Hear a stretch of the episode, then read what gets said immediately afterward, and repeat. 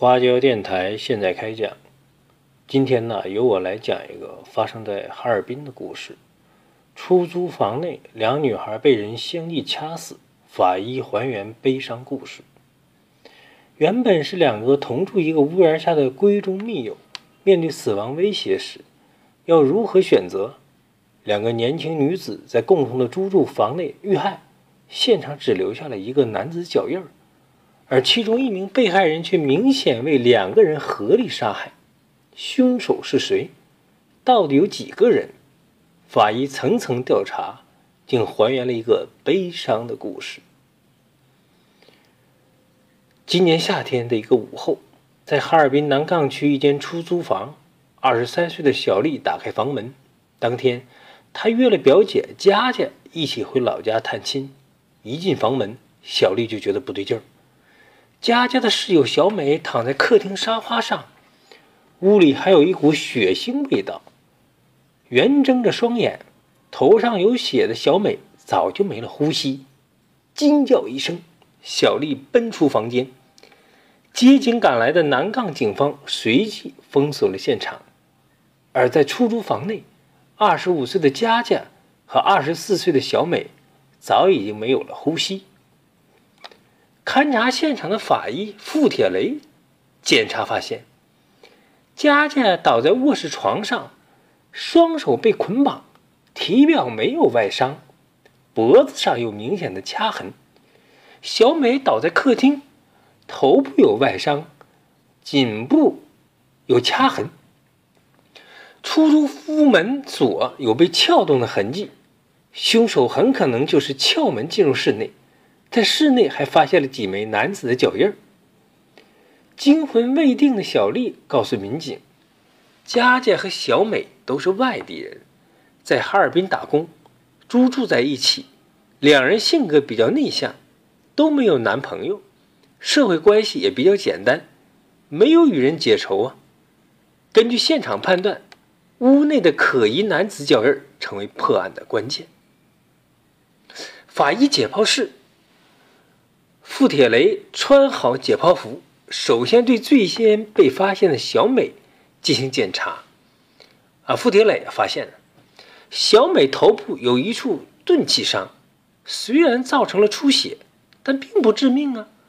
手腕处有被勒的痕迹，但颈部的勒痕才是她丧命的关键呢。由此，法医呃判断呢，小美是在毫无防备中被人用钝器打击后脑。倒在沙发上后，又在遭那个掐脖子，窒息死亡，死亡时间在十六个小时左右。在对佳佳的解剖中呢，这个法医又发现佳佳双手有明显的勒痕，属于约束伤，她是被捆绑后遭掐颈窒息死亡。她不仅双手有明显的约束痕迹。没有被捆绑的脚腕也出现了约束痕迹，应属于被人按住脚踝，死亡时间在十九个小时左右。现场只留下了一个陌生男子的脚印儿，难道嫌犯不止一个人？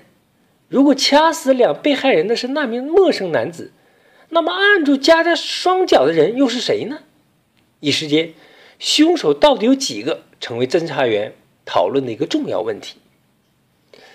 随着进一步的对比呢，法医揭开个令人震惊的情节：小美的手腕上有浅浅的约束痕迹，明显比佳佳手腕上的约束痕迹浅，说明啊，她曾经被捆绑过。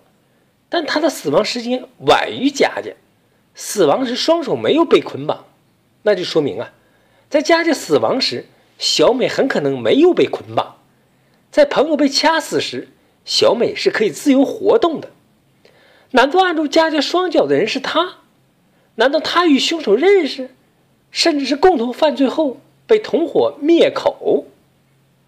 但两个女孩的朋友否定了民警的猜测。在朋友们眼里，佳佳和小美的关系非常好，两个人在不同公司工作，没有利益的冲突，且都没有男友，生活圈子很小，跟人没有金钱和感情上的纠纷呢。那么两人被害到底？发生了什么呢？那个晚上，恐怕只有凶手知道了。几经侦查，哈尔滨警方将犯罪嫌疑人刘鹏抓获。随着刘鹏的落网，一个为了活命发生了闺蜜相杀的悲剧，最终展现在警察的面前。刘鹏此前在外地杀人后流窜到哈尔滨，为了弄点钱继续逃亡，他将目光盯上了两个年轻的女孩。案发当天半夜，刘鹏撬门进入出租屋，用刀将熟睡中的佳佳和小美逼住。惊醒的两个女孩根本不敢反抗，更不敢呼救。啊，在刘鹏的指挥下，小美用刘鹏带来的绳子把佳佳的双手绑住，然后她也被绑住双脚、双手啊！你们别乱动，老子身上有人命，不怕多杀一个啊！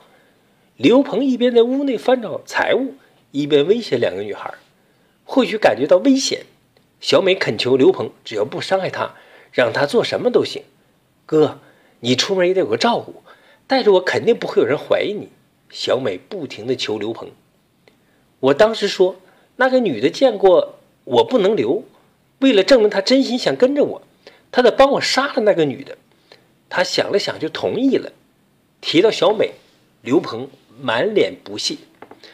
刘鹏将绑着小美的绳子松开，让她按住佳佳的双脚，自己动手将将佳佳掐死在了卧室里。事后两个人来到客厅，刘鹏让小美给他做了饭。吃过饭，两人在屋里待了一会儿。刘鹏准备离开时，让小美找出家里值钱的东西。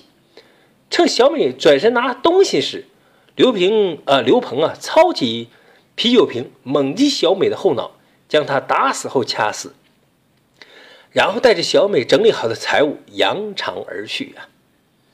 挣扎求生，甚至帮忙杀死自己好友的小美，根本不知道，从一开始刘鹏就没想让她活着。